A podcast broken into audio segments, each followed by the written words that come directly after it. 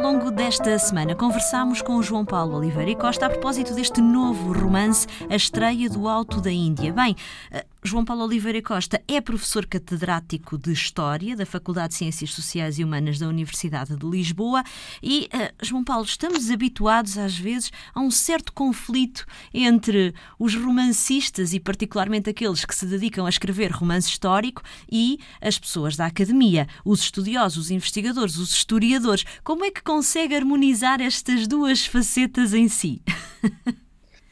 Pois é, é um desafio, é um desafio. Aliás, a primeira vez que eu cheguei à minha editora com um romance, o, o primeiro romance que eu escrevi, O Império dos Pardais, filo em segredo, uh, e só quando, inicialmente até mesmo dentro, dentro de casa, e só quando estava pronto é que fui ter com a doutora Guilhermina Gomes, a editora do Círculo Leitores, e que lhe disse que tenha um romance. E a primeira pergunta que ela me perguntou foi: os seus colegas sabem? E eu disse: não sabem, e só viram a saber se a senhora me publicar, senão ninguém fica isto, senão a história acaba aqui já.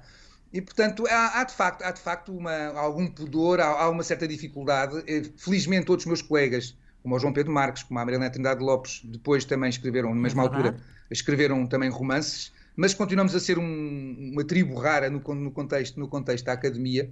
Mas também devo dizer que, apesar de tudo, nunca senti. Uh, sinto sempre aquela questão. Ele faz também romances históricos, que é uma coisa que é, aparece nas minhas apresentações, mesmo em congressos académicos.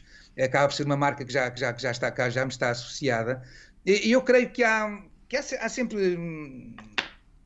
Sentimentos mistos, por um lado de, de achar que, que, se calhar é um exagero, eh, mas por outro também muitos também me dizem, ah, eu também gostava, mas não, não, não, não consigo dar o passo. É, isto é preciso também ter, ter alguma vontade, uma, uma confiança acrescida sobre, sobre, sobre o tema e, e, não, e, não estar, não estar, e estar disposto a arriscar. O compromisso que eu tenho enquanto historiador é que eh, não vou escrever história nos romances, neste sentido eu, eu, eu, não, eu, não, eu não escrevo nos romances sobre coisas que nunca escrevi enquanto historiador. Eh, não, não, o romance, no romance não vou, como, como, aparece muitas vezes, isso é que é o meu conflito, o meu próprio conflito, enquanto académico, com muitos dos autores de romance histórico. É, aqui está a, verdade, a verdadeira história do Dom Afonso Henriques que os historiadores nunca contaram.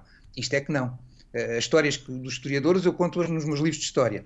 Nos romances parto, dessas, parto dessa história que eu, que, eu, que eu concebo. Às vezes consigo é dizer coisas consigo dizer coisas como isto dos vistos gold. Isto dos vistos gold, eh, apesar de tudo, não, é, um documento, é um documento perdido, um documento perdido no meio de uma chancelaria que, não, que dificilmente dá um artigo e nunca dará um livro mas pode dar uma personagem de romance. E, e, aí podemos voltar ao assunto mais que uma vez, podemos pensar sobre ele e podemos uh, falar de um tema da história de uma maneira contida, uh, mas desenvolvida, que num texto académico dava duas linhas e, e, poucas pessoas reparariam. E eu creio que, inclusive, coisas como esta são muito importantes para que nós percebamos que a nossa sociedade contemporânea inventa pouco, porque boa, a maior parte das nossas, daquilo que nós fazemos hoje já se fazia, sempre se fez, tem, tem, tem, é, está adaptada à, à, à, lógica de cada tempo, às tecnologias de cada tempo, mas o ser humano, o ser humano é, é, é, o sapiens sapiens há 30 mil anos aqui na Europa, há 100 mil anos no mundo, e portanto tem comportamentos que vão sendo muito, vão, vão, vão, vão reaparecendo,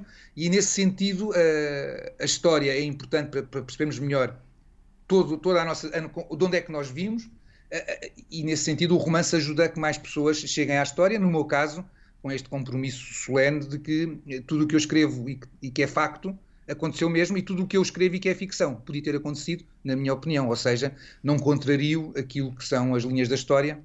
E é por isso também que eu, no final de cada romance, digo quais são os factos históricos, como Exato. é o caso do Visto, do Visto Gold, quais são os factos históricos que estão, que é para as pessoas perceberem. Ok, isto que ele escreveu aconteceu mesmo, então tudo o resto então foi o que ele imaginou, e é, e é a ficção que, que, nos vai aqui envolvendo e vai, vai tornando com que o, o, a ossatura da história ganhe uma outra cor, ganhe um outro, ganhe uma outra, ganhe uma outra dimensão mais, mais aprazível para quem não é académico.